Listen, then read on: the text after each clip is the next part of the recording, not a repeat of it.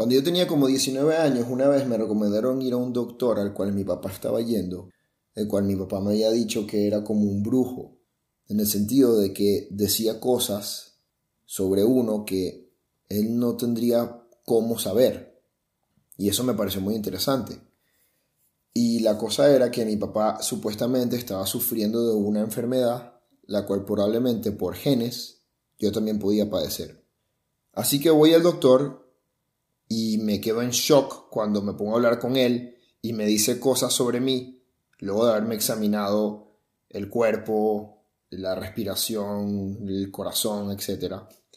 Como por ejemplo que a mí me gusta sentarme en el cine siempre con una persona a mi lado izquierdo y no a mi lado derecho para conversar. Y eso era como, ¿cómo, cómo lo puedes saber? ¿Qué tiene que ver eso con, con lo que estamos haciendo en este momento aquí? Y bueno, él me dijo que probablemente yo tenía ira de vez en cuando que no podía controlar. Es decir, me daban ataques de molestias que me molestaban más de lo que debían. Y yo siempre sentía que era así.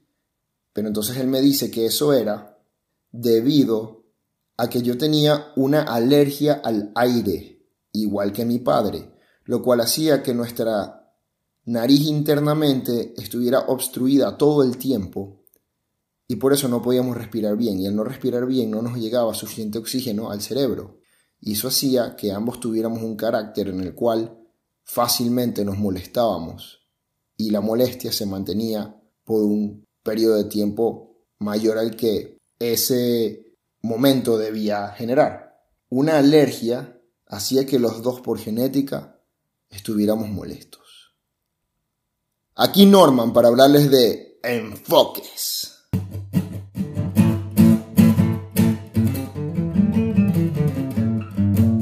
Siempre me llamó la atención el tema de saber qué tanto uno hereda de sus familiares y de su sangre y qué tanto uno obtiene por sí mismo. Siempre escuchar a los padres y a los abuelos diciendo, ah, salió igualito al papá, salió igualito al tío, salió igual a tal tanto físicamente como por algún comportamiento que tienen. Pero siempre me pareció muy extraño esto, ya que la mente de cada persona parece ser completamente distinta.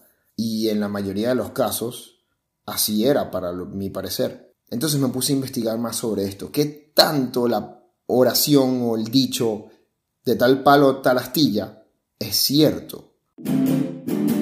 Y me ponía a pensar en grandes como, por ejemplo, Thomas Edison o Beethoven o cualquier gran genio que haya tenido descendencia y que su descendencia no haya sido exactamente igual de genios que ellos.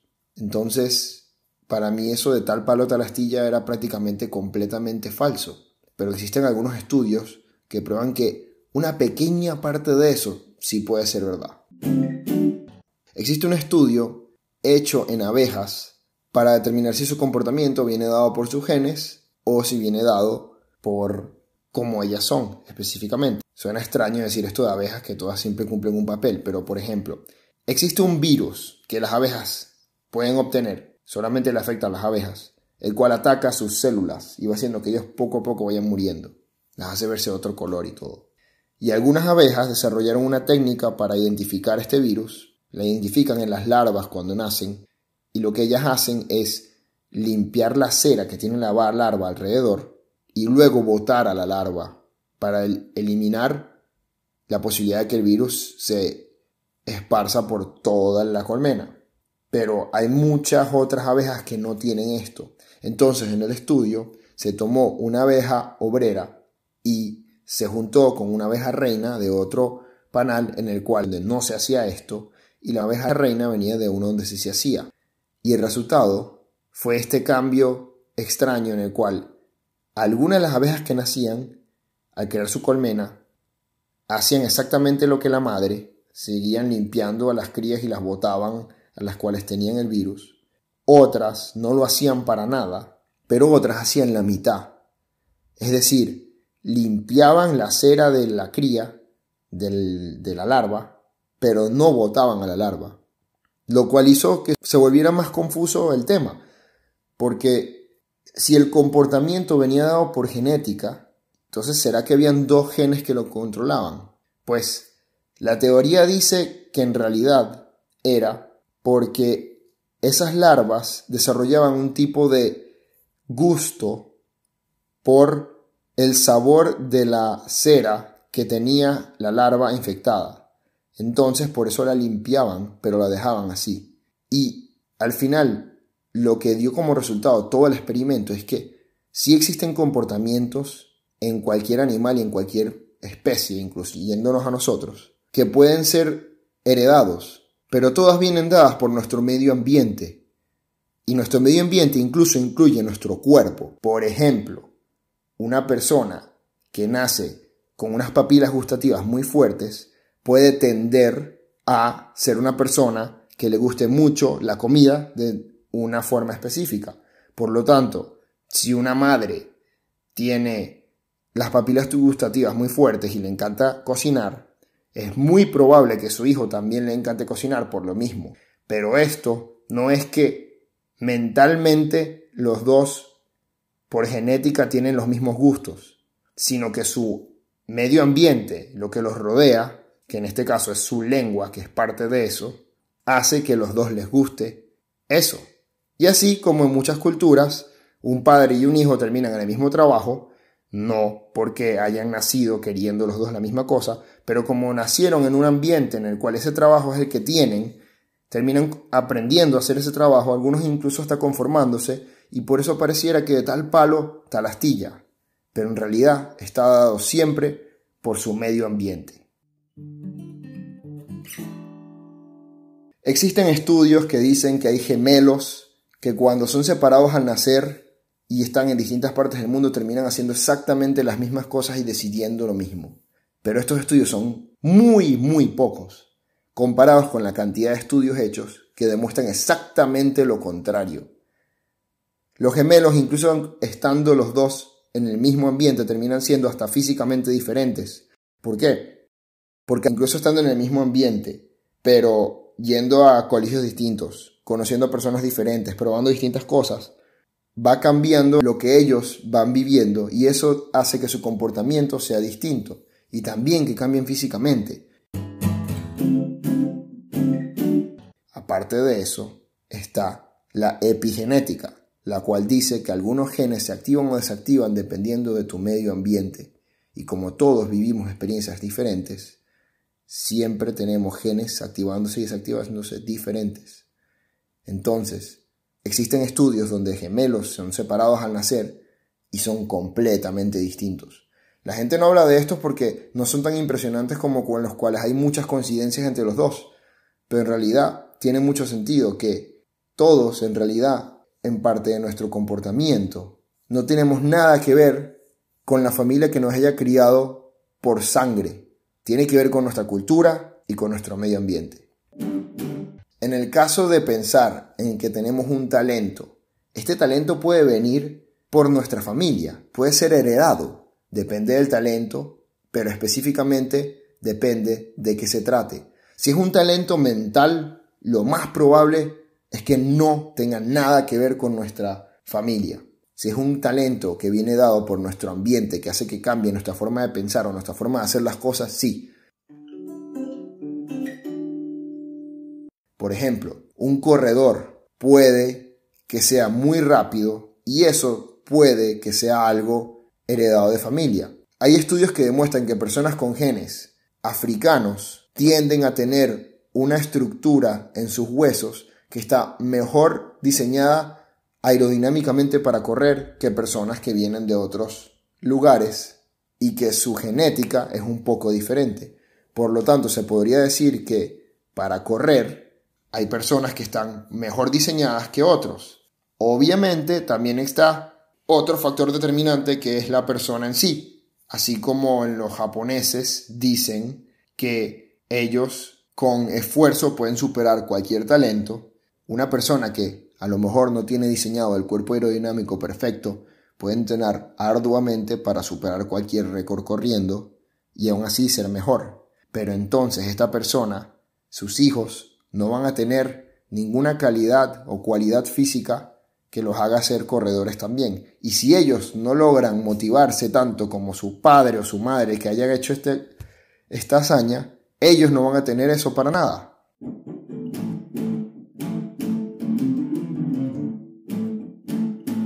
Lo mismo con el talento de una persona, por ejemplo, un matemático. Sus hijos no necesariamente también van a ser matemáticos. Y si llegan a tener una mente tan brillante para poder entender la matemática como sus padres, eso es mera coincidencia.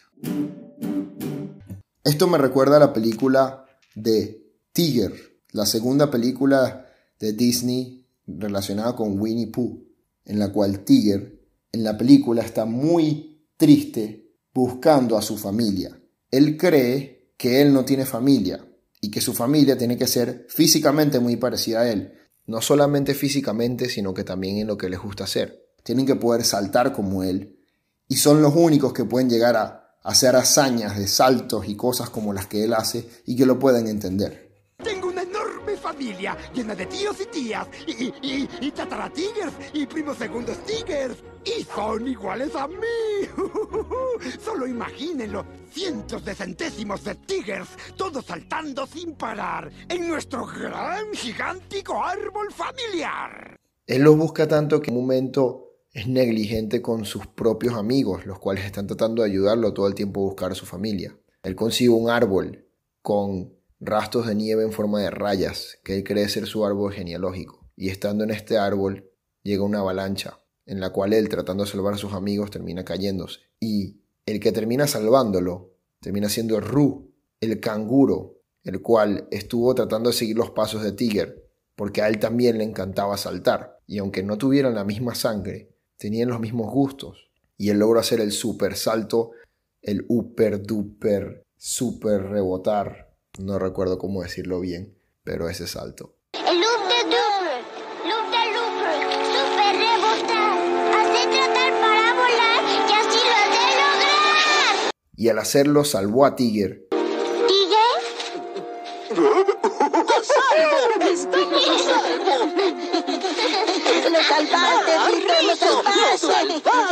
¡Eres muy valiente! ¡Salto up de super loop de looper super rebotón hiciste, colega!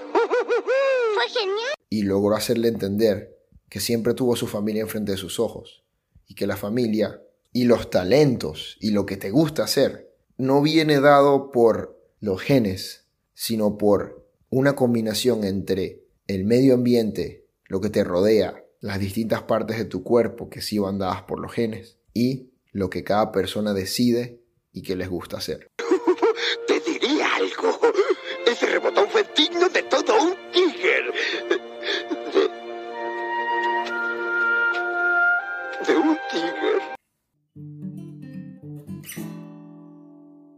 Pensémoslo así, existen muchos ejemplos en nuestro día a día que nos pueden demostrar que nuestro comportamiento, nuestros talentos y la forma en la que pensamos no tienen nada que ver específicamente con nuestros genes, sino con nuestro medio ambiente. Las personas que físicamente son más atractivas tienden a ser más sociables que las personas que no lo son. Y esto no es porque simplemente hay un gen que tenga que ver uno con lo otro, sino porque las personas físicamente atractivas, otras personas tienden a hablar más con ellos y entonces ellos se ven en momentos sociales más a menudo que personas que no son tan físicamente atractivas. Y esto los ayuda a desarrollar cualidades sociales que los otros puede que no tengan y se mantengan siendo penosos. Pero esto no significa que obviamente sean todos, porque también como la mente es la que en realidad hace cualquier cambio, una persona puede que, aunque no sea físicamente atractiva, siempre termine encontrándose en momentos sociales buscándolos y termine siendo menos penoso que otros. Ahora, vamos a tratar de verlo desde el punto incluso un poco más científico. Esa parte de nuestro cerebro, la que nos hace pensar, la que nos hace ver todo distinto, la que estoy tratando de argumentar que no tiene nada que ver con nuestra sangre, que sea como es. ¿Por qué desarrollamos esa parte? Que pareciera que muchos animales ni siquiera la tienen. Eso que te hace pensar, ¿por qué existe eso dentro de nuestro cuerpo? Bueno, los estudios dicen que es porque es mucho más fácil adaptarse a cambios por medio de esto. Piénsenlo así. Antes de eso, la única forma de que un animal se adaptara a un cambio era por medio de la evolución. Cuando un oso polar nace, este desarrolla un pelaje muy grueso para poder aguantar el frío y un color de pelaje blanco para poder camuflajearse en la nieve. Pero si un oso polar es llevado a otro ambiente que no sea de nieve y nace, igual van a ser de la misma forma. ¿Por qué? Porque los genes siempre lo han hecho de esa forma. Solo pequeñas mutaciones hacen distintos cambios, pero en general va a ser prácticamente el mismo oso. Y si no está en el ambiente que tiene que estar, no se adapta y muere. Entonces, la evolución para poder hacer algo más rápido, algo que pueda adaptarse de una misma persona o de un mismo animal o un mismo ser al nacer, sin necesidad de que la evolución poco a poco, durante miles de años y muchas mutaciones, vaya adaptándose, para poder adaptarse a los cambios rápidos que a veces hay en nuestro medio ambiente, necesitaba algo que pudiera superar eso. Y eso fue la parte pensante del cerebro, la parte que por medio de los químicos y las reacciones puede determinar distintas cosas y adaptarse más rápidamente. Y esta parte, al ser creada, se liberó completamente independientemente de la evolución en el sentido de qué puede hacer y qué no ese ser gracias a lo que está pensando. Por eso estamos separados en ese sentido y nuestra mente reacciona a todo nuestro medio ambiente, todo lo que tenemos alrededor y es influenciada, pero genéticamente no tiene nada que ver que una persona nazca con la misma forma de pensar que sus antecesores de la misma sangre.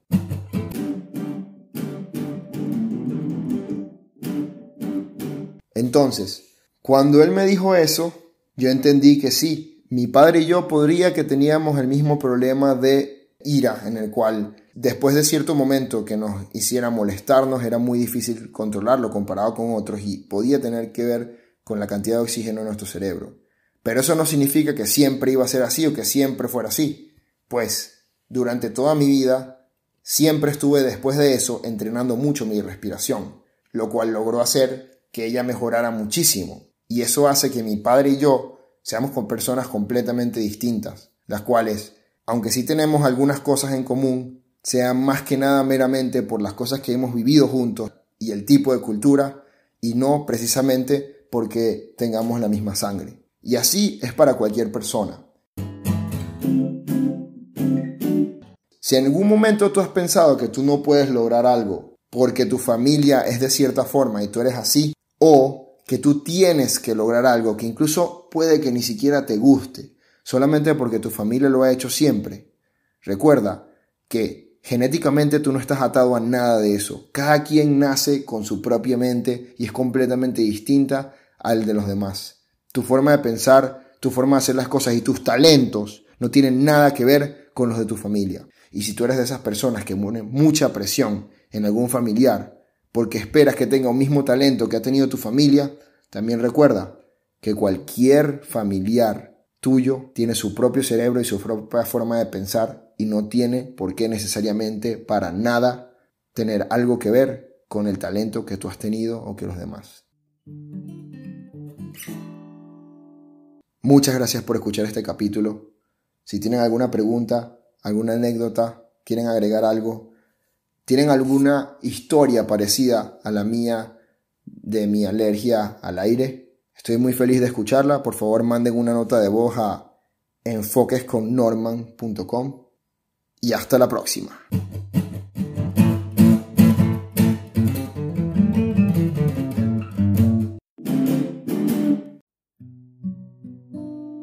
Una situación puede pasar de ser muy mala a muy buena solo con un cambio de perspectiva. El enfoque que le damos a cada momento de nuestra vida determina el camino que vamos a seguir y qué tan felices podamos ser. Me llamo Norman. Dependiendo de con quién hables te dirá que soy muchas cosas diferentes. Es cierto que soy multifacético, pero sobre todo soy humano. Un humano que le gusta reflexionar sobre el enfoque que le damos a la vida. En este podcast hablo sobre mis experiencias y qué enfoque le he dado a cada situación para llevarlo lo mejor posible. tanto para mí como para los demás involucrados. Te invito a que escuches lo que tengo que decir en manera de reflexión. ¿Quién sabe? A lo mejor te encuentras con un buen tema para discutir o para ser parte de tu vida. Sin importar el caso. Gracias por tomar el tiempo de escuchar. Enfoques.